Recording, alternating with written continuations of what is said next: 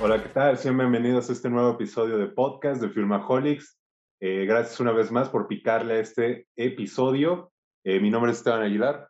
Yo soy Alfonso Payares y el día de hoy tenemos un invitado muy especial, un amigo de nosotros, lo queremos mucho y estuvo con nosotros en la universidad y su nombre es Diego Barradas. ¿Cómo estás, Diego? Hola, mucho gusto, Esteban, Alfonso. Gracias por invitarme a Filmaholics.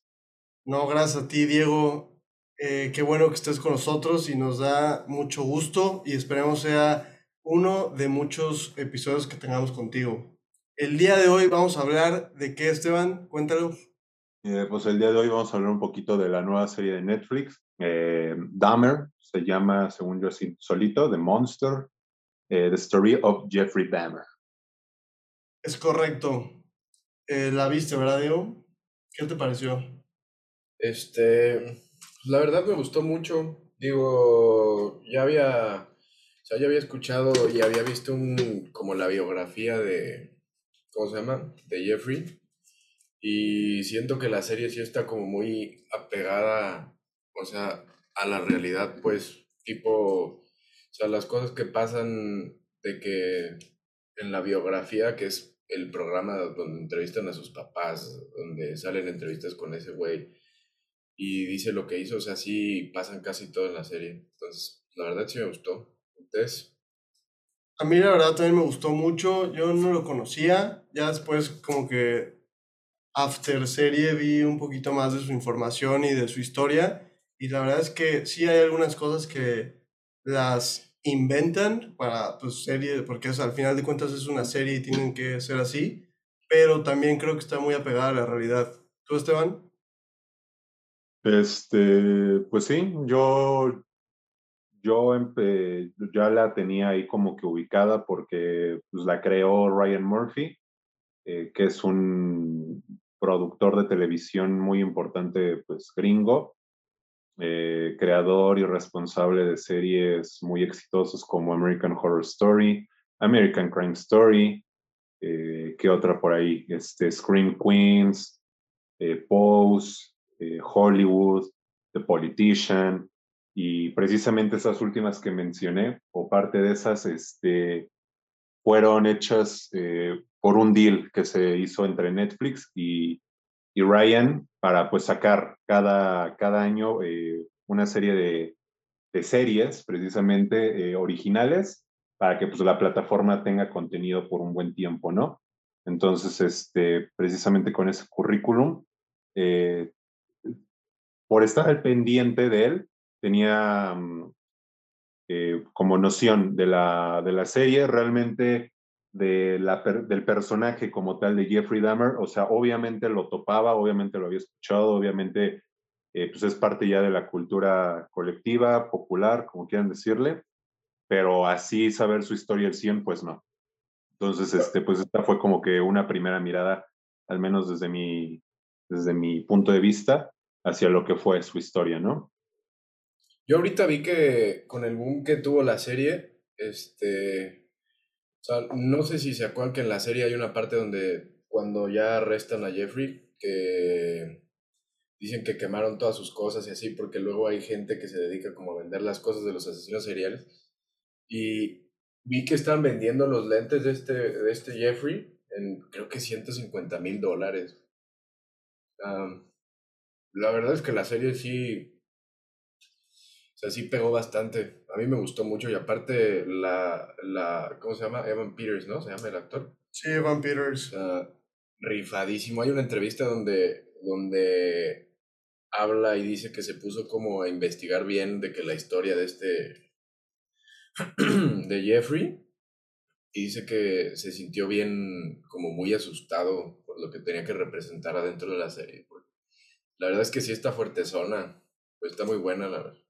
Ahora que lo mencionas a Evan Peters, sí se me hizo como que eh, un papel que realmente lo hizo muy bien, lo desenvolvió y a pesar de que no conocía pues la personalidad o el personaje de Jeffrey, siento que sí transmite como esa vibe de asesino serial, de psicópata y siento que lo hizo bastante bien. Ya hasta nos tenía acostumbrados en hacer este tipo de papeles en American Horror Story, pero siento que se deslindó pues una parte de eso para hacer este papel y pues, eh, salió bastante bien, ¿no crees, Esteban?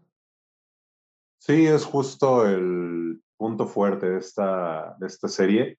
Las interpretaciones, no solo de Evan, sino de todo el cast en general, están muy sólidas, están muy, muy bien este, representadas, tanto las, las víctimas como sus familiares, eh, la misma familia de Jeffrey y pues obviamente el principal, Evan Peters, se hace un muy buen trabajo ahí precisamente dentro de los datos.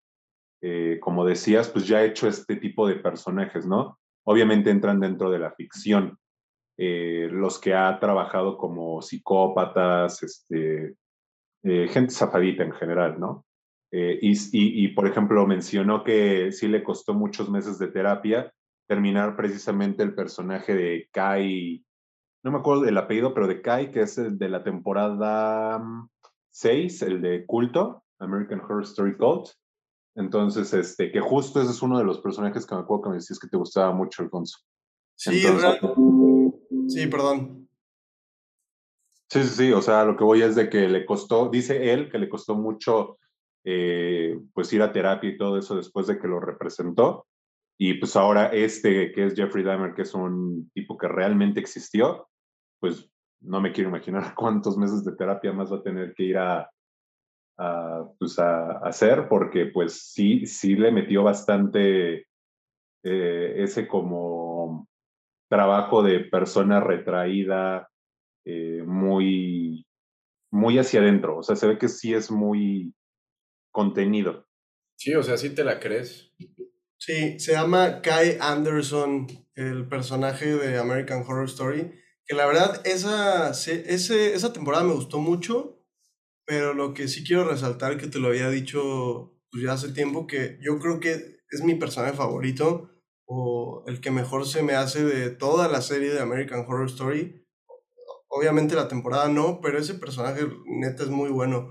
Y realmente te pones a pensar cómo se rifó de tal manera que hasta le tomó años de terapia pues superarlo, porque sí lo interpretó de manera muy buena y sí te la crees también de loco.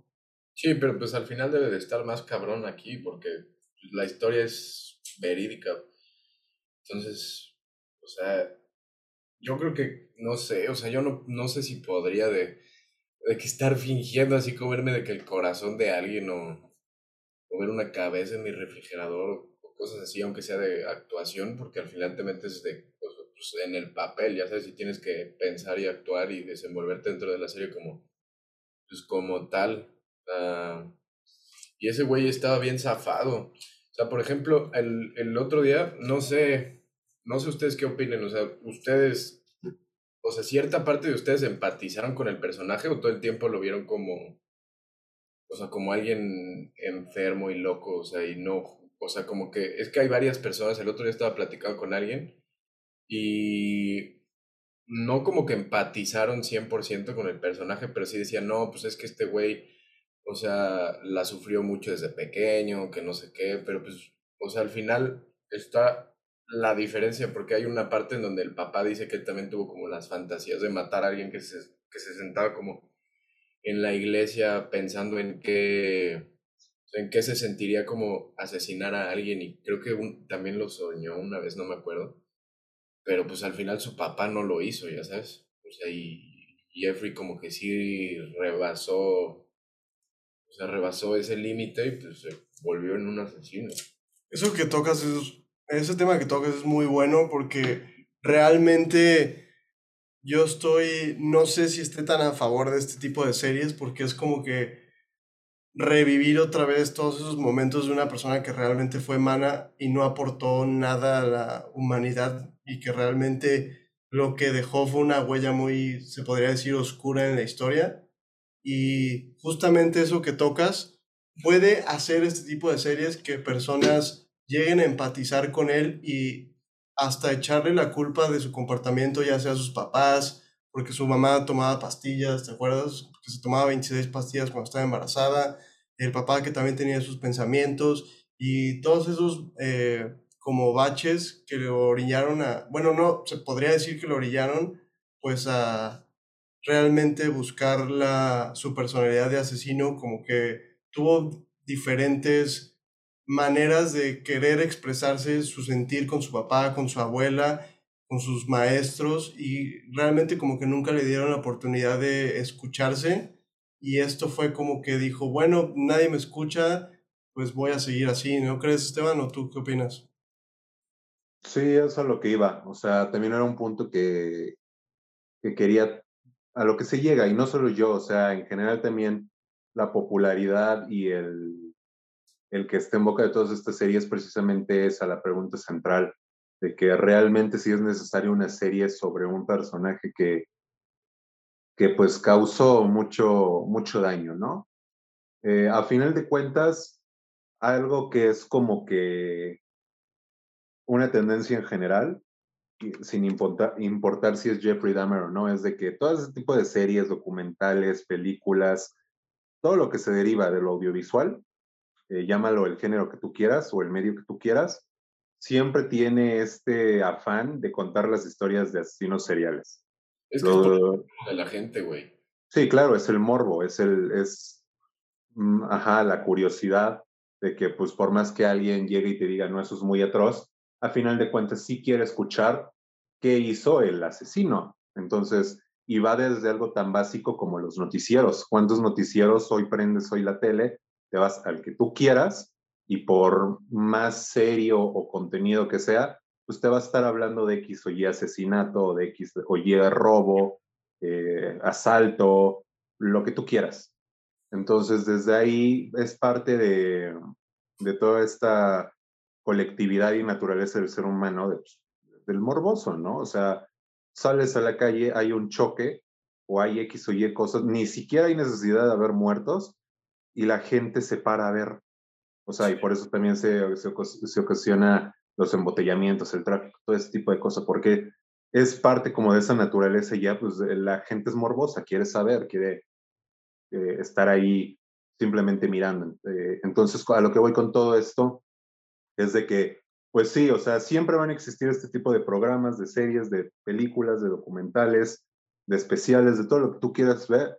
Nada más, pues depende obviamente de, pues, quién lo hace y con qué propósito. Eh, en el sentido de esta serie, se supone que, Evan Peters, el actor principal, sí puso como condición precisamente de que, pues, más allá de enaltecer la, la figura de este, pues, asesino, quería darle el peso a las víctimas, ¿no? Y yo creo que sí es algo que esta serie eh, destaca mucho, ¿no? O sea, que cada episodio es un caso, o al menos eh, no un caso como tal, pero sí se desarrolla con base a una persona en específico, ¿no? El primero, pues en Jeffrey, el penúltimo o, antepenúltimo en el papá, el sexto en una de sus víctimas que era sorda, eh, creo que el tercero o cuarto en, en, el caso más controversial, que es de un niño, este, ah, bueno, no sé de dónde es, pero asiático, que pues la misma policía se lo regresó.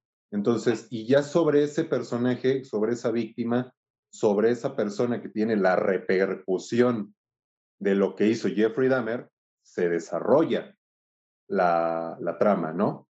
Realmente, eh, contestando lo que dice Diego, no, no siento que hay motivos eh, en la serie que te justifiquen o que te hagan empatizar por Jeffrey Dahmer, realmente, eh, porque al final de cuentas sí es muy fiel la recreación en donde a través de entrevistas, eh, pues se, sabe que el güey nunca estuvo como arrepentido realmente, ¿no? Como que decía, y él mismo lo aceptaba, estaba zafadito por la necesidad de ser aceptado, escuchado y tener a alguien pues mataba gente, ¿no? Pero así arrepentido o incluso por motivos de odio, algo así específico que detonara, pues no hubo. Entonces, este, pero eso no quiere decir de que pues esté bien, ¿no? Entonces, yo, yo personalmente siento que no hay justificación en la serie. La, la, serie hace mínimo eso bien eh, pero hay otro tema que es precisamente el de la revictimización, ¿no? Ahorita cuando salió la serie, este, hay, hubo una serie de tweets de los familiares reales, de la vida real, eh, que pues fueron víctimas, ¿no? Y en la serie, eh, hay en, en, uno de los episodios, evidentemente, cuando se llega al, al juicio final, por así decirlo, de Dahmer, ya cuando lo atrapan y le están presentando cargos, hay una escena donde sale una de las hermanas de las víctimas y tiene como ese colapso mental, esa crisis, y le empieza a gritar y como que se pone agresiva. O sea, tú si ves esa recreación, pues dices, wow, qué fiel, qué, qué bien le salió a la actriz, ¿no? Si la ves comparada con, la, con el metraje real. Pero la, la, eh, creo que era el hermano de, de, esa, de esa chica, no sé bien qué era, el caso es que era tu familiar, pues dice que es una revictimización, ¿no? Y, y, andar como representando ese tipo de crisis nerviosas, todo eso está mal. Entonces, también, por ejemplo, en el lado de las víctimas, no sé, más allá de preguntarte si empatizaste con el asesino, mmm, obviamente vas a empatizar con la víctima, pero no sé ustedes cómo ven eso de revictimizar. Es que, o sea, por ejemplo, bueno, lo que dijiste hace rato de de que igual no sabes si está bien o mal o presentar este tipo de series. Es que el problema es que ahorita la gente está, bueno, o sea, siempre, obviamente siempre ha habido como gente medio zafada. O sea, no sé si te acuerdas que le mandaban dinero la cárcel, o sea, sus admiradores que tenía y ahorita la verdad es que la, o sea, el mundo está bien jodido. Entonces hacer este tipo de series, pues quieras o no, también te pueden como afectar en que alguna persona como que quiera inspirarse en, en Jeffrey, ¿no? Como para empezar a hacer, o sea, cosas así locas y... Entonces, no sé, o sea, por eso, o sea, sí es lo que, o sea, por ejemplo, sí, yo no, no empaticé cero con él, de hecho, que lo veía como en escena y así me daba mucho, como, me incomodaba y sentía como mucho coraje. Porque pues al final, pon tú, sí, dicen, es que nadie quería estar con él, que no sé qué, pero pues al final yo siento que no es así, porque pon tú, si nadie quisiera estar con él, pues obviamente no se irían con, con él de que a su casa y le harían el feo ya de grande. Digo, a lo mejor en la escuela, pues sí, de repente lo trataban mal o le hacían el feo, o sea, como cuando se metió a la, al, ¿cómo se llama? A la foto esa, creo que fue del... El club destacado. El club destacado que le, le, le rayaron la cara y así. Pero pues no sé, o sea, pon tú, se, se enamoró precisamente del, del sordo, pues, de Tony, y al final pues lo, lo terminó matando, güey, y es como, o sea, no es como que tenga tanto rechazo de las personas, ya sabes, porque pues al final sí se enamoró, güey, o sea, sí estuvo con varios, pero al final pues los mataba, o sea, y el güey también decía que o sea, porque me acuerdo que hay una escena donde está con su papá, y creo que es el abogado, que empiezan a decir como, es que tenemos que, que hacer que el juez piense que tienes demencia. Y el güey dice, no, pues es que yo no estoy zafado, o sea, es una obsesión. O sea, como que él tenía, ¿cómo se dice? Como un, es que no es fetiche, o sea, Adicción puede ser también. No, que tenía como algo, es que no sé cómo decirlo, como se, que eso lo excitaba, pues, o sea, matar gente y así y, hacer necrofilia, o sea, el güey lo, o sea, lo excitaba, ya sabes, entonces, y el güey está súper consciente de eso. Sí, es como el debate también de los pedófilos, ¿no? Si están diciendo, por ejemplo, y, y esto es nada más un ejemplo, ¿eh? No crean que aquí voy a venir a justificar ni nada, pero lo estoy comparando con lo que estás diciendo, tratando de ejemplificar, ¿no? Este, de que a lo mejor un pedófilo quiere justificarse en decir, no, pues amor es amor, ¿no? Y si a mí me gustan los niños, pues entonces déjenme ser, ¿no? O sea, obviamente hay, hay algo malo en eso. Lo mismo pasaba con este tipo, con lo que tú dices, ¿no? Que la necrofilia, o sea, ya hasta que los mata, pues le, le, le prendía o yo qué sé, ¿no? O sea, obviamente, y a final de cuentas, sí es estar loco, sí es estar insano, sí es tener una condición este, psicológica mala. Y mira, para, para que podamos pasar de tema, y no ser muy redundantes en esto, yo quiero concluir con que el hecho de hacer una serie basada en algo real es, yo creo, a mi punto de vista, válido. O sea, nadie te puede decir que no hagas eh, una película de la Segunda Guerra Mundial, una película de Hitler, una película de X, Y persona, porque pues estás censurando, estás como que queriendo eh, tapar el sol con un dedo, ¿no? O sea, son hechos, son cosas que pasaron. Yo creo que más bien la narrativa es ahí la que debe de contar. Volvemos a lo mismo. No justificar o no querer entender lo malo, sino presentar los hechos del por qué sucedió, ¿no?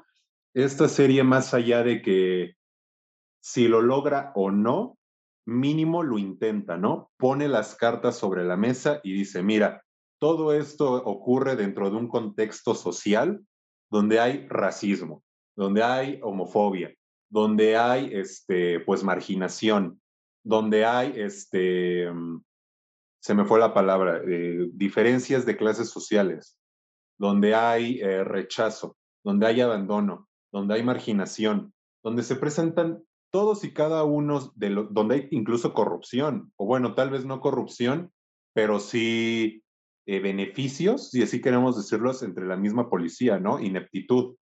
Todas esas cuestiones dentro de un pueblo, dentro de una ciudad que es Wisconsin, en ese tipo de años, donde la gente ignorante pues abundaba, evidentemente pues te está dando todo ese contexto, ¿no?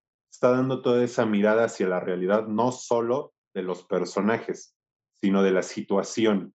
Entonces, este, yo creo que mientras una, una producción, ya sea de lo que tú quieras, serie, película, documental, sea objetiva y sepa tratar su, su, temática de una manera eh, clara, sin buscar, eh, no sé, este, volvemos a lo mismo, eh, justificar o entender lo malo, yo creo que es válido, ¿no? Obvia, porque obviamente, pues, no sé, algún seguidor de Dahmer le hace el día de mañana su película y lo hace queriendo justificarlo, ¿no? Y, y, evidentemente, pues eso sí va a estar mal y eso sí no va a tener como que eh, un, un, buen lugar, porque pues evidentemente es algo que está fuera del lugar. E, es algo que se sabe que está mal, ¿no? Entonces, pues fuera de todo este como contexto, si así queremos decirlo, de esa pequeña introducción, eh, yo más bien quiero saber, y, le voy a dar la palabra a Alfonso porque siento que ahorita no ha participado mucho, es de que quiero saber más allá de, toda esta como introducción, eh, realmente ya como pieza pues audiovisual, o sea, así como se, se analiza cualquier otra cosa, sea, no sé, una comedia, por ejemplo, rompiendo totalmente el género, eh, ¿qué le pareció? O sea, más allá también de las actuaciones que ya las, ya las hablamos. O sea, la dirección, eh, la edición, por ejemplo, cosas así. En general, ponte una nota, ¿cuánto le das? Si la recomiendas realmente, todo eso. Sí, claro. Yo creo que era muy importante tomar eh, la introducción que tomamos, ya que no porque querramos decir que es una buena serie o que nos gustó mucho, estemos a favor de todo lo que hizo, que nos gustó lo que haya hecho Jeffrey Dahmer. O sea, ya simplemente estamos hablando de qué nos pareció la serie como tal, sin importar... Pues, sí, como un producto, porque al final de cuentas volvemos a lo mismo, tomando nuestro contexto, pues nosotros no somos ni gringos, no somos minoría, digo, en nuestro contexto, ¿sí me entiendes? Si estuviéramos en Estados Unidos, obviamente lo seríamos, porque pues, somos, no somos de ahí, ¿no? Pero no vivimos la época, el tiempo, eh, la situación, no conocemos eso, volvemos a lo mismo. Si tomamos el ejemplo del familiar que dice que esto es revictimización, perdón, se me traba la palabra, este, pues evidentemente para ellos y con justa razón es válido, ¿no? pero nosotros como espectadores externos, pues tenemos otra opinión, ¿no? Entonces eso es a lo que quiero llegar. Perdón por interrumpirte. Sí, claro. Yo, pues me dijiste que le diera una calificación, yo creo que le daría un 8. O sea, fue una serie que me gustó y que la verdad tiene sus puntos a favor y en contra, pero yo creo que siempre te mantiene, ¿no? O sea, yo ¿Y en contra que, le viste, por ejemplo? En contra yo creo que le vi que fueron muchos 10 capítulos. Siento que... La duración, ¿no? ¿Mandé? la duración, ¿no? Sí, claro, yo creo que unos siete capítulos, unas tres horas sí se pudieron haber omitido. O sea, ya en la segunda parte de la serie pecó un poco de ser lenta. O sea, como cosas ya un poco de más. Pero al final de cuentas me gustó. Siento que la primera parte de la serie la manejaron demasiado bien. La primera, es, el primer capítulo es buenísimo. O sea, que literal se toman su tiempo para ver paso por paso cómo era este cabrón. Y realmente después de Luego, luego nos pusieron en a los primeros 30 segundos este güey lavando un cuchillo con sangre y la vecina, que es un papel muy importante y que es bueno, eh, es, escuchándolo, diciéndole del olor y que este güey ponía como que simplemente este güey no daba como, no trataba de esforzarse en dar sus excusas, como que solo simplemente las decía, a él no le importaba si lo atrapaban o no, o sea, él como que seguía así a ver a cuánto le duraba y desgraciadamente como que tuvo demasiada suerte. Yo, si, fuera, si no fuera hechos reales, yo pensaría que sería imposible que este güey tuviera tanta suerte en una serie, pero pues así pasó. Entonces, eh, volviendo a tu punto, me gustó mucho, me gustó muchísimo la actuación de Evan Peters, me recordó mucho a la de Kai que ya lo mencionamos, no en el parecido, sino como el actor realmente se metió en el personaje y brilló en el personaje. Siento que es un personaje, un actor que tiene para mucho, mucho en, en la industria y me gustaría verlo en otros proyectos más. Y como te digo, es una serie que me pareció buena, un 8 yo le daría, en contra un poco, te digo, alargada, pero realmente tocó los puntos que tenía que tocar y no pecó de morbosidad, o sea, Mm, pudieron haber sido mucho más explícito como en otras series o películas y realmente eso fue lo que me gustó, que quisieron enfocarse más en darle empatía a, los, a las víctimas para que hubiera una conexión más con ellas. No digo que tengamos que tener una conexión con el asesino, pero realmente hubo mucho más empatía y se nota que quisieron eh, darle mayor importancia a las víctimas y su muerte para que... Eh, pues precisamente veamos que este güey no lo tengamos que ver como un protagonista de una serie que tengamos que sentir de que, ay, pobre güey, las circunstancias lo brillaron o los papás o así. Simplemente el güey tuvo, sí tuvo descuidos de parte de sus papás, pero a lo mejor como muchas personas, pero también tuvo caminos como el que mencionó Diego, que es Tony, que nos muestra que ya tenía como una relación que él siempre quería una persona que realmente estuviera para él en los momentos que lo apoyara, como no estuvo su papá, que dijo que se sentía incómodo al hablar de cosas serias, y su mamá que lo abandonó, y simplemente Tony, pues ahí estaba, ahí tenía para tener una relación, pues se podría decir estable con él, pero al final de cuentas le gana su, pues, se podría decir adicción o gusto, lo que tú quieras por matar y tenerlos ahí. Entonces eso se me hizo muy bueno. Claro, y tú, Diego. A mí algo que no me, no me encantó, porque siento que como había, o sea, partes en las que me revolvía, porque no la vi toda seguida, o sea, la veía como, no sé, o sea, me echaba dos capítulos en un día y luego lo dejaba y lo veía en dos horas o al día siguiente, o en dos días después, así fue que, o sea, como cronológicamente, cómo lo ordenaron, de que había tomas de, el, del pasado y luego del presente, que ya estaba como en la cárcel y así. Y no sé, o sea, mínimo meter como una diferencia de, de tonos de colores, ¿no? O sea, no sé, para que un tono de color, como por ejemplo Better Call Saul, que es blanco y negro, cuando pasa después de Breaking Bad, y ya el otro es a color, o algo así como para diferenciar, ¿no? Porque, pues, o sea, no sé, o sea, hay partes en las que te puedes como llegar a confundir que no sabes si es ahorita o si es, o sea, de que, o si es, si es antes. Sí, que incluso también el, sí ponían los años, pero, los años, pero se te podían ir, pero lo chistoso de eso y que dices que es un buen punto, es que realmente yo me puse a investigar y el, realmente cuando estaba en la cárcel, el cuate ya parecía, ya no tenía el mismo look. O sea, ya se veía más grande, ya tenía el pelo corto, un poco de barba. Ya era un señor, ya se veía señor. Ajá. Y lo que hicieron en la serie es que Evan Peters como que siempre tuvo el mismo look. Pasaron los años y no te das cuenta. Te veía viendo chavo. Ajá, exacto. No, no, no hubo como un cambio físico y eso es un buen punto en contra de la serie.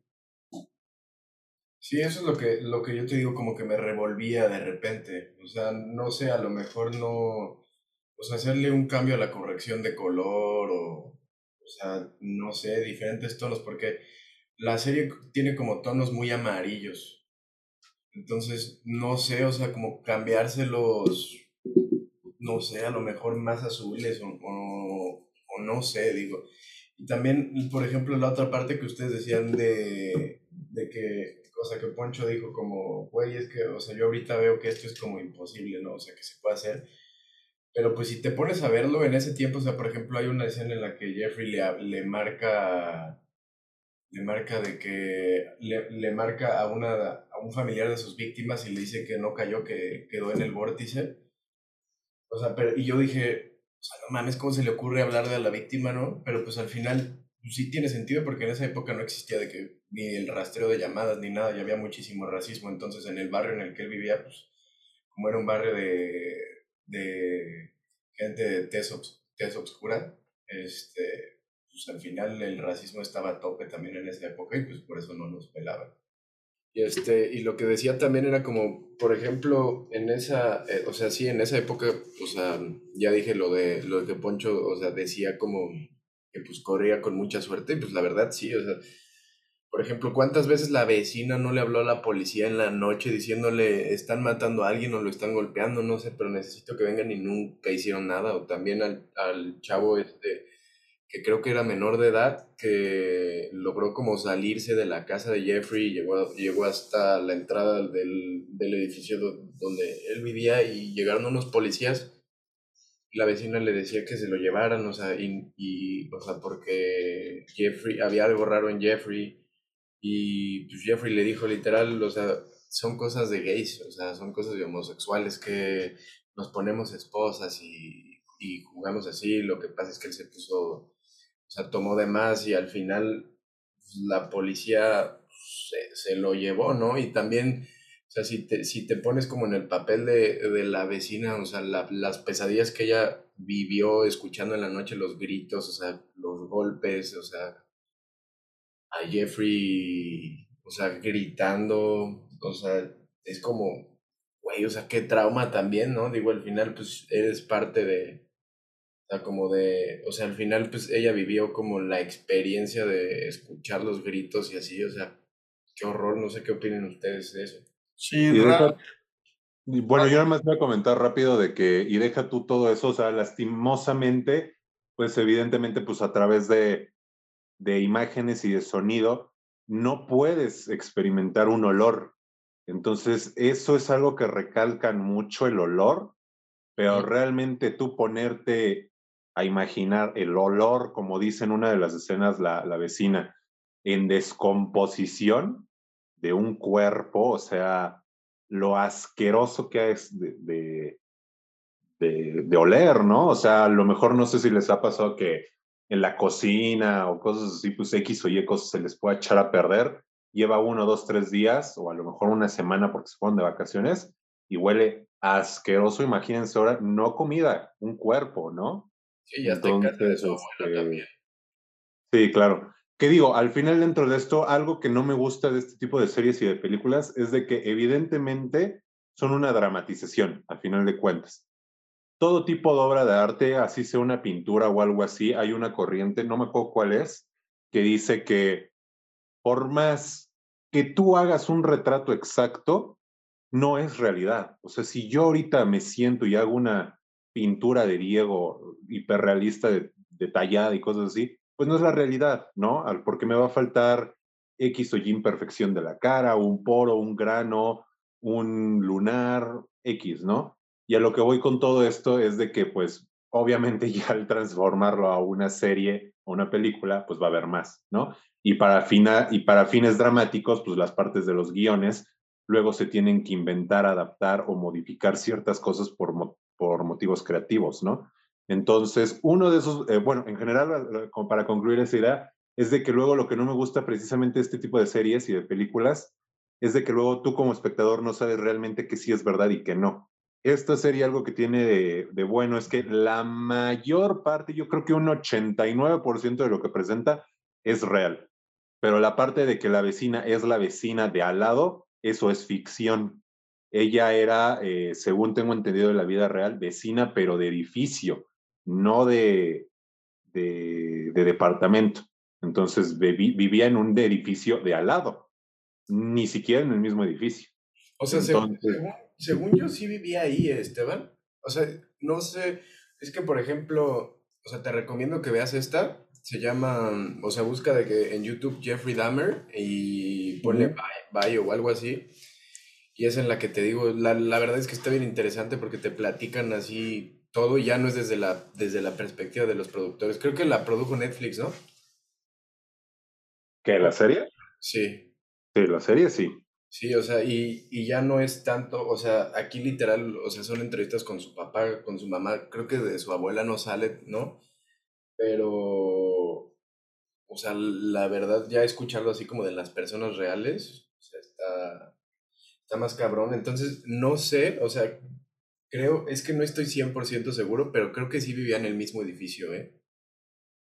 Sí, realmente yo creo que, pues da igual si, o sea, obviamente tenía un vecino y obviamente era un edificio que tenía las paredes delgadas y lo que tú quieras y se escuchaba, o sea, realmente lo que pasaba y se podría también pues oler. Sí, o sea, no se necesitaba ser eh, erudito para saber que algo estaba mal. Sí. O sea, el güey no vivía en una zona aislada, o sea, vivía en un edificio de escasos recursos donde las paredes son delgadas y pues puedes escuchar literal todo.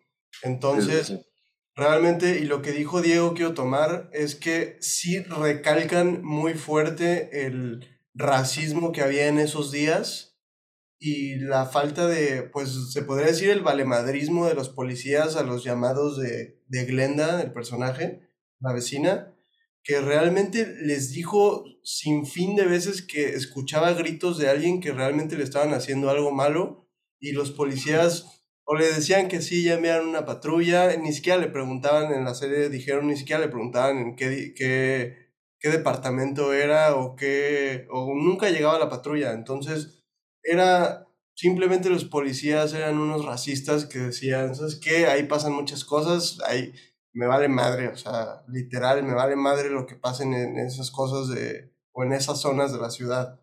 Entonces, siento que calcaron muy bien como la impotencia de, pues de Glenda y de incluso la mamá de Tony que va a decirle a, va a la policía y decir que su hijo pues se perdió, literal no aparece.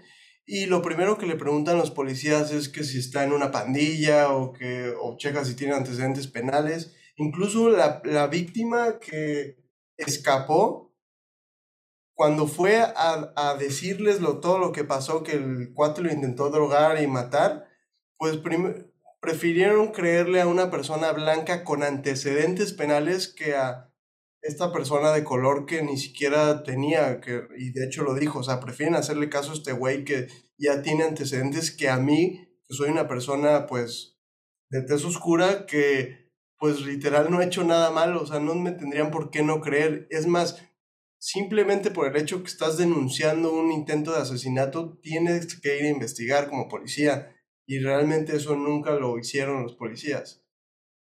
Y justamente también está esa parte de racismo, de valemadrismo, de falta de interés.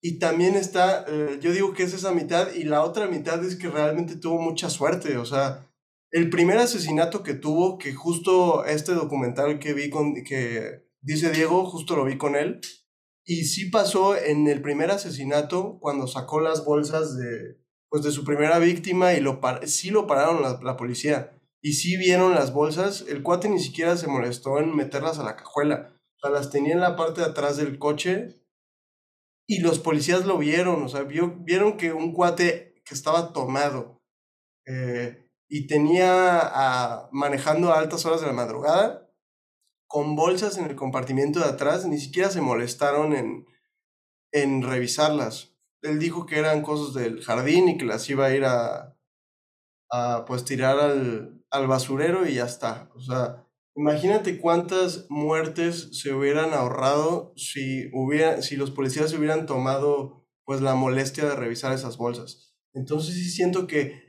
está gran parte, si no es que la mayoría de la parte en culpa de los policías, porque ni siquiera es falta de interés de los vecinos, o sea, o de las víctimas, realmente lo denunciaban, pero también está esa pequeña parte que se le podría decir suerte o no sé lo que es, que como les dije, yo si neta no hubiera sido de vida real, jamás hubiera creído que tuviera tanta suerte.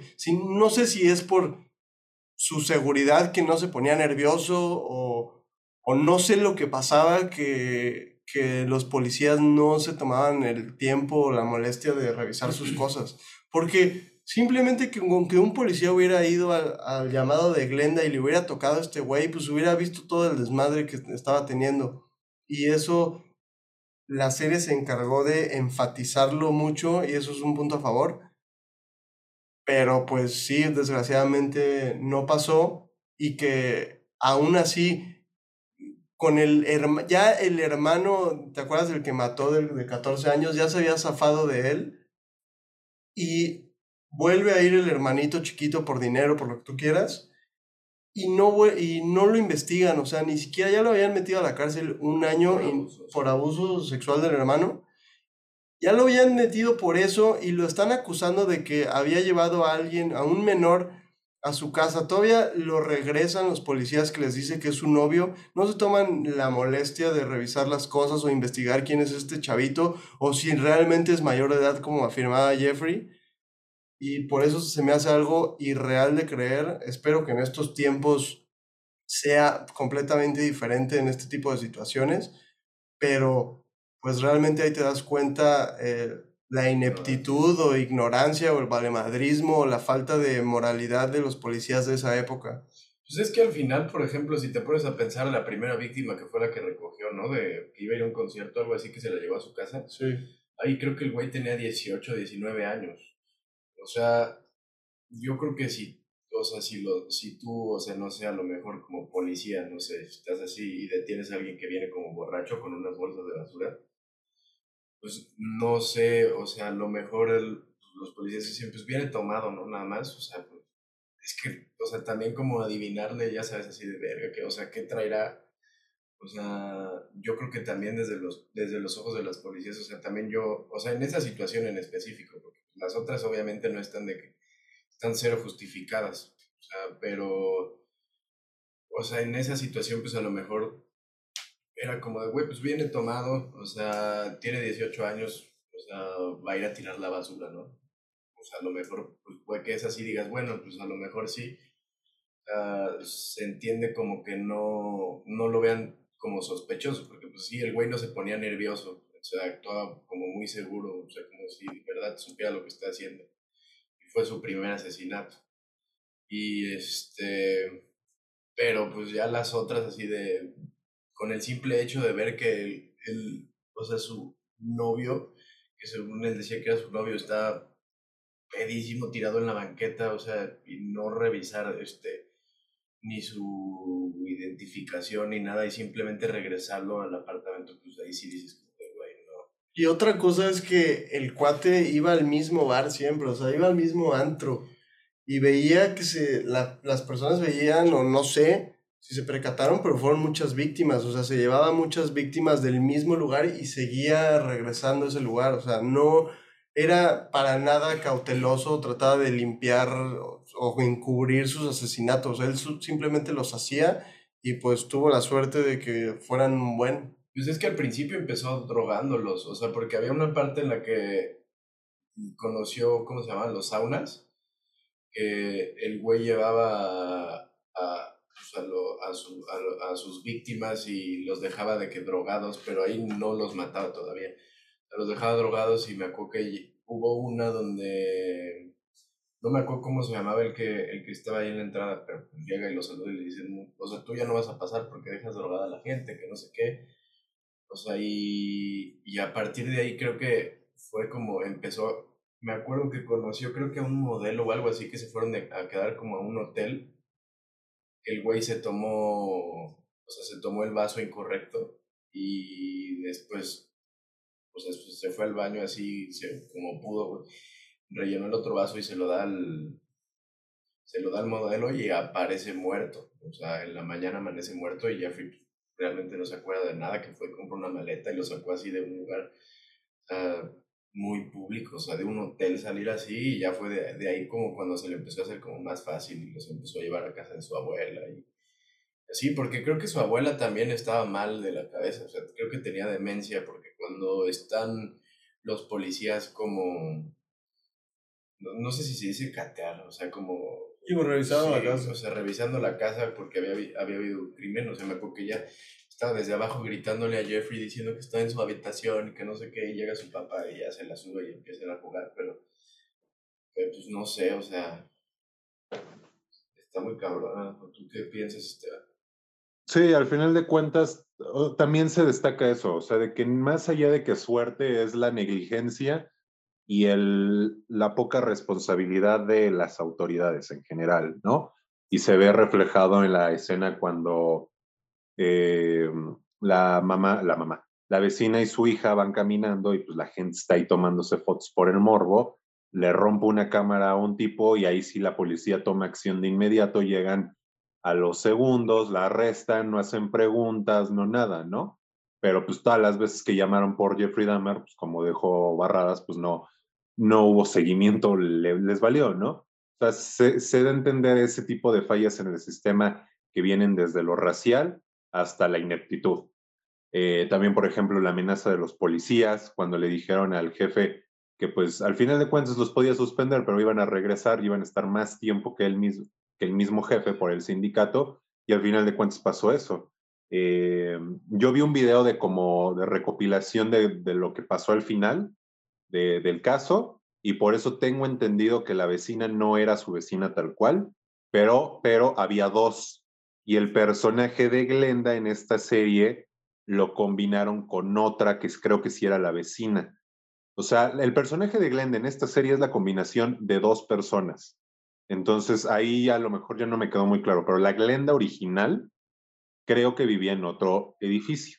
Pero al final de cuentas sí se quejó. ¿Por qué? Porque ella sí vio al chamaquito de, creo que era 14 años, que la policía le regresó a Jeffrey Dahmer, ¿no?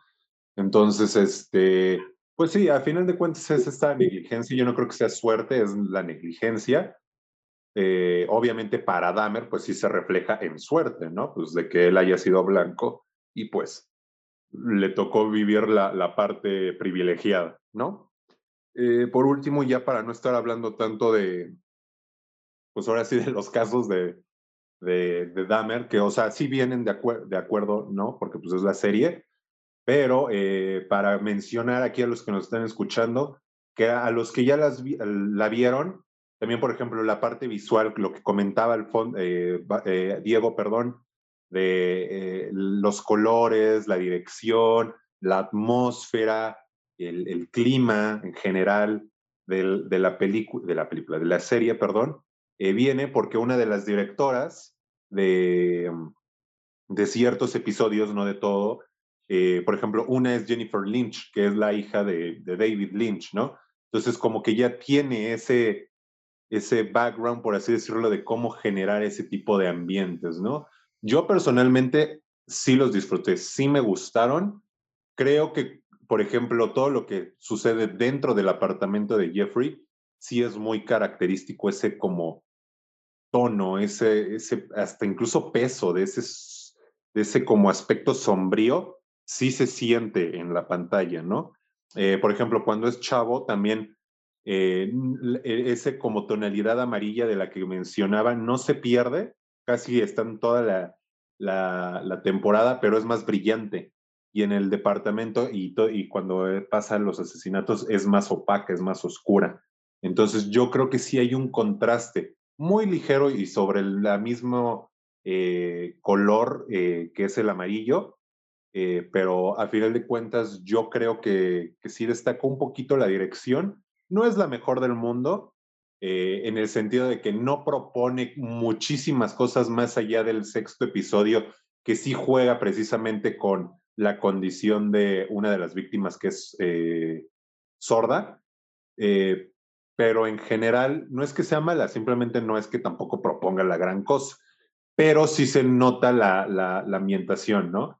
Todo esto que comento. Eh, entonces, pues nada, yo quería mencionar eso, que yo sí me di cuenta que había una Jennifer Lynch, que había una mujer dirigiendo este proyecto. Eh, esto obviamente de que es la hija de, David Lynch, obviamente no lo sabía. So, ya en su momento lo busqué y me, apareció. Pero yo creo que es eh, importante destacarlo, porque pues sí tiene esos valores de producción que a lo mejor para personas como Diego, y válidamente, pues a lo mejor no le sirvieron o lo confundieron un poco pero yo, desde mi perspectiva, siento que estuvo bien. No, sí, pero es que yo me refiero más como cronológicamente, o sea, por ejemplo, sí, sí, o sea, sí, obviamente cuando, o sea, de una toma a otra, por ejemplo, cuando está dentro del departamento y así, pues sí, es más, es como más oscuro, o sea, como un ambiente más como, como de horror, pues, o sea, a cuando está como en lugares exteriores, como cuando, no sé, o sea, antes, pero me refiero, por ejemplo, porque si te fijas la, la, la historia como del presente de Jeffrey, es este, primero es cuando está como niño, luego es cuando va creciendo y, tiene a su primera víctima y luego te, de ahí te, te, brincan al futuro, como al final de la serie. Luego, por ejemplo, te brincan al... A, o sea, por ejemplo, no sé, por ejemplo, lo, lo que dice con los policías, ¿no? Lo que dijiste hace rato, no me acuerdo si lo mencionó Poncho, lo de que los policías le dicen, o sea, al final nosotros vamos a estar más tiempo aquí. Por ejemplo, eso, ese, ese, no me acuerdo si fue en el episodio 2 en donde pasó lo del chavo que estaba de que drogado afuera del edificio. Y por ejemplo, esto lo mencionan hasta el capítulo 8, ya sabes. Entonces, o sea, siento que como esos cambios tan, o sea, tan bruscos cronológicamente de mostrarte algo de, en un episodio y luego volverte a hablar de eso, pero ya en el futuro, pero que pasó, o sea, justo después de eso, es lo que yo digo como me revuelve, ya sabes. Y... Sí, claro, sí, sí, sí lo entiendo, a mí me pasó, o sea, los dos primeros episodios a mí igual me confundió un poquito. Eh, y, y, ya, obviamente, pues ya como vi eh, a medida que le iba avanzando y viendo los demás episodios, pues ya me como que me acostumbré, ¿no? Me establecí y dije, ah, ok, va pasado, presente, o sea, va mixed, ¿no? Pero sí, sí entiendo tu punto, sí se, sí se puede perder uno, y, y lo sé porque a mí me pasó en los dos primeros episodios. Y también es ese punto que dice Alfonso, de que ya realmente la caracterización de Jeffrey a los años no es muy buena porque siempre se ve joven. Ya cuando ves las fotos reales, pues cuando está en la cárcel sí ya se ve adulto. Y en la serie, pues realmente siempre se ve en la faceta como de chavo. En la cárcel, en la vida real, por ejemplo, eh, durante los juicios, no usaba los lentes. Y en la serie sí. Y no los usaba por el hecho de que no quería ver a las víctimas. Eh, obviamente se los quitaba para no verlas, ¿no? Para no, no ver, o sea, pues con su problema de miopía, no sé qué tenga o haya tenido, este, pero se los quitaba, no los tenía precisamente para no verlos. Entonces, ese tipo de cositas más, por ejemplo, el bigote, eh, que luego se cargaba, cosas así como que, mm, eh, por ejemplo, el peinado también como que no cambió mucho. O sea, yo siento que el cambio, el único cambio que sí, hubo así como drástico de caracterización fue cuando fue al servicio militar en Estados Unidos. sí, claro, porque ahí estaba peinadito y con el, el cabello recogido. Con el bigote, ¿no? También, creo que Ajá, también. Sí, ahí en la caracterización a través de los años sí les faltó un poquito para que quedara más claro. Porque, por ejemplo, volvemos a lo mismo, cuando se muere en la cárcel, pues lo sigues viendo medio que joven, también por toda esta parte del papá y todo eso, pero realmente pues, si ves la, la, en la vida real, no era joven, ya estaba en sus treinta y tantos, ¿no? Cuarenta no, treinta, ¿no? Sí, sí, tenía treinta y cacho. Sí, entonces sí, sí le faltó ahí un poquito como de, de producción en la parte de, pues, pues sí, de, la, de la caracterización. Pero bueno, así para finalizar ya todo este tema y no, no andarnos alargando ni ser redundantes, en general no sé si quieran dar como alguna opinión o algo, por ejemplo, alguna recomendación en el sentido de que, por ejemplo, a comparación de otra película o serie de asesinos o de, pues bueno, del tema, ¿no? Eh, sea real o ficticio. Eh, o sea, pues sí, eso, o sea, un punto de comparación. Hay, hay una película muy cabrona que no sé si la han visto, que es de un asesino también muy famoso que, de, que de hecho nunca, a la fecha nunca supieron quién es y no saben si sigue vivo, si ya no, o sea, el asesino del Zodiaco, creo que sale Robert Downey Jr., no me acuerdo. Sí.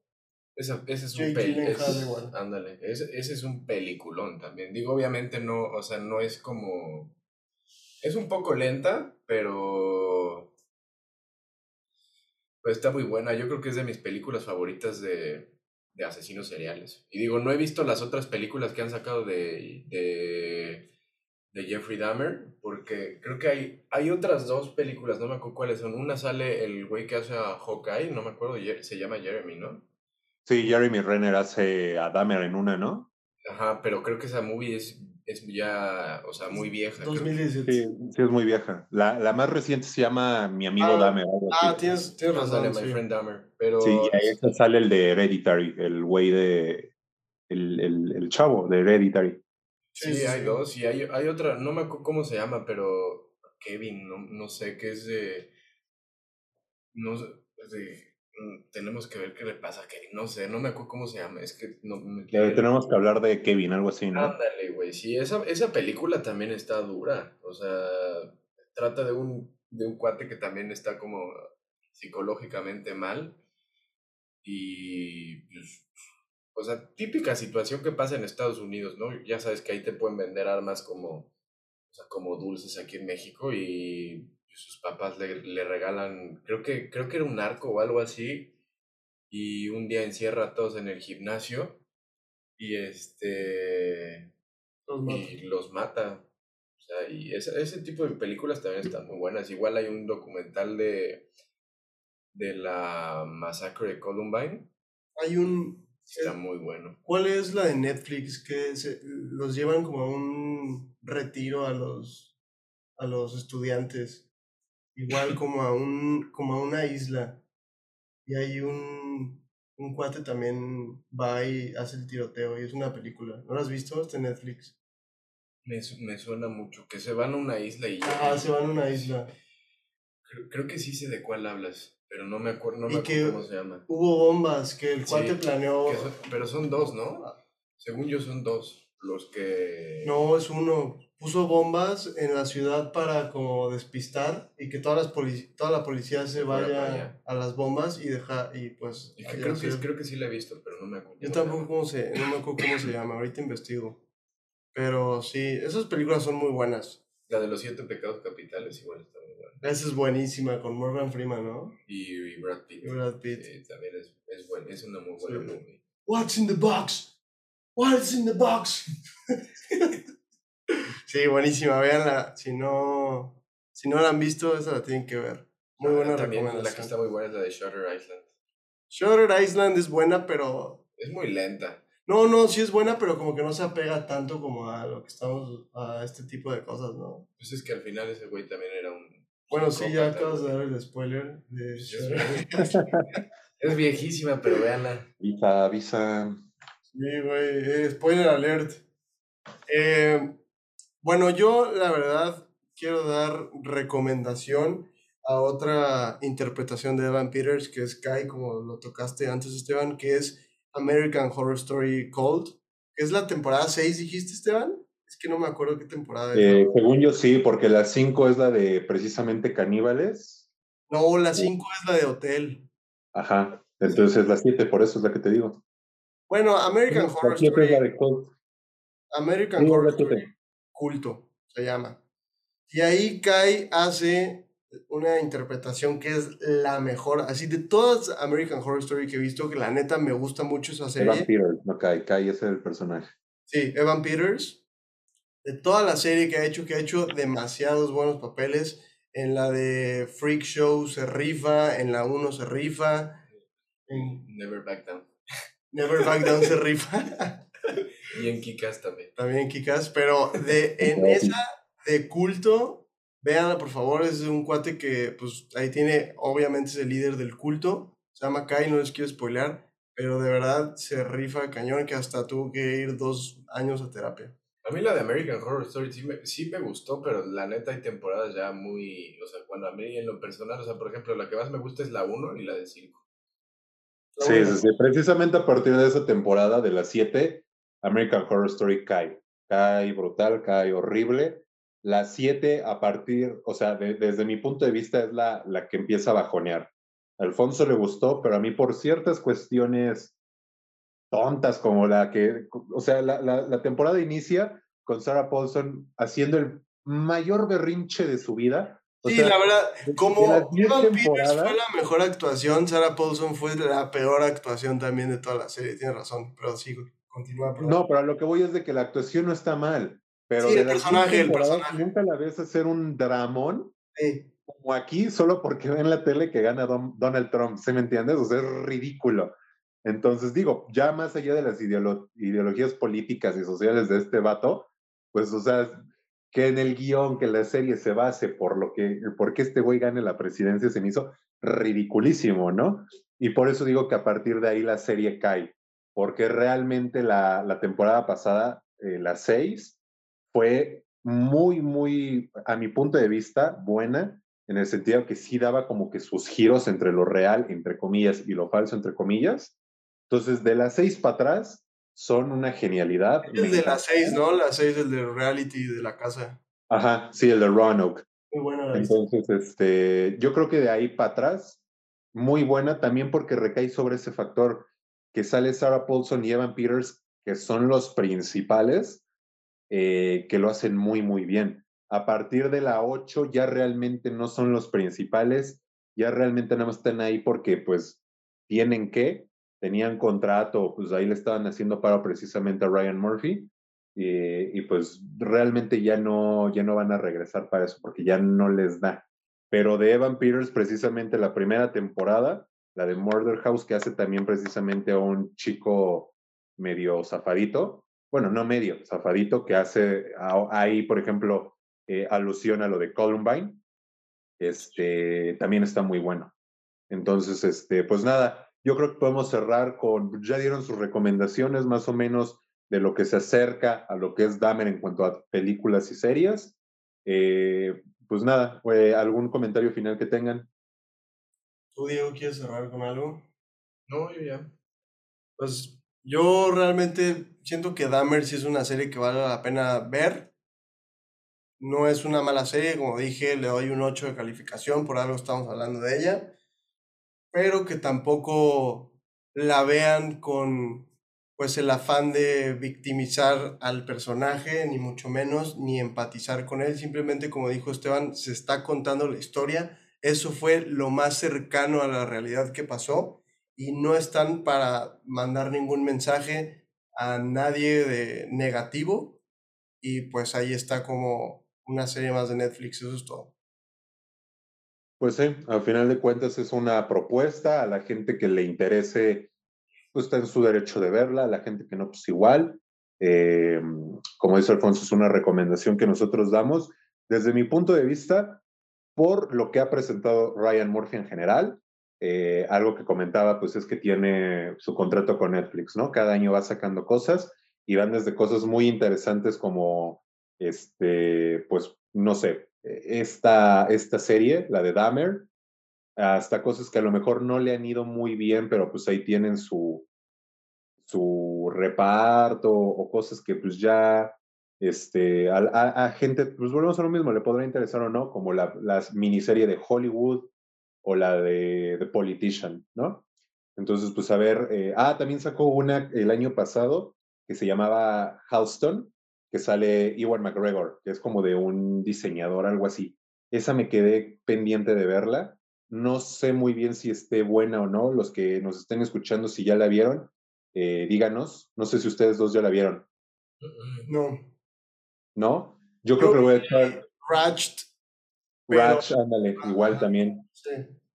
Es de, es, es, se nota, o sea, se nota su estilo en este tipo de series, que cambió mucho. Pero si no me equivoco, él, o sea, saltó a la fama con Glee, ¿no? Sí, Glee, más o menos fue el que le dio eh, ahí como que su estatus de productor y a la vez, a la par, más o menos, unos añitos después, American Horror Story fue el que lo como que consolidó. Sí, como que en realidad lo que le gusta es este tipo de series y pues se aprecia. Tiene, a mí sí me gustó pues American Horror Story me gusta mucho. Eh, tiene su declive por eso, como dices, que entre más alargas una serie, pues más tiende a fracasar. Pero eh, Ryan Murphy es un director que recomendamos. Sí, más que director, productor y a veces escritor. Entonces, pues échele un ojo a lo que ha, ha sacado con este deal con Netflix. Antes estaba con Fox, entonces precisamente ahí viene American Horror Story, Scream Queens, Glee, todo ese tipo de cosas.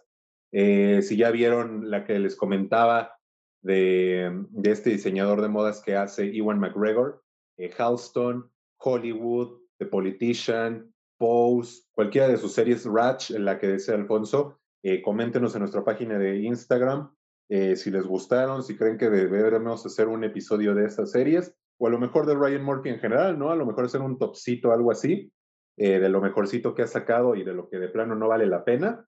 Eh, y pues nada, agradecer a Diego que estuvo de invitado hoy y pues nada, últimas palabras. Muchas gracias por invitarme, chavos. Ah, me gustó, o sea, me gustó la serie, me gusta el tema de hablar así. Y pues espero que me inviten otra vez. No, ya no. Pues, gracias. No, muchas gracias, Diego. Sabes que tienes las puertas abiertas con nosotros del tema de películas o series que tú quieras. Sabemos que te gustan mucho las de terror. Y en un futuro estaremos ahí trabajando precisamente en ese tema con algunas películas que nos gustaron a los tres. Se vienen cosas grandes. Se vienen cosas grandes, se vienen muchas cosas, mucha eh, calidad mucha información y muchas películas de diferentes temas, géneros, actores, directores y demás. Espérenlos. Muchas gracias por escucharnos. Yo soy Alfonso Payares. Yo soy, y yo soy Esteban Aguilar. Y les digo Barradas. No, pues gracias, Esteban. Eh, no, a ti. Este, pues nada, ya, ya nos podemos despedir. Eh, síganos escuchando, eh, coméntenos, eh, síganos en la página de Instagram y estén al pendientes que de los demás episodios. Si no han escuchado los que han salido, pues vayan a darle una escuchadita que realmente quedaron muy bien. Se vienen también más eh, invitados y pues nada, nos despedimos. Nos vemos, chavos. Adiós.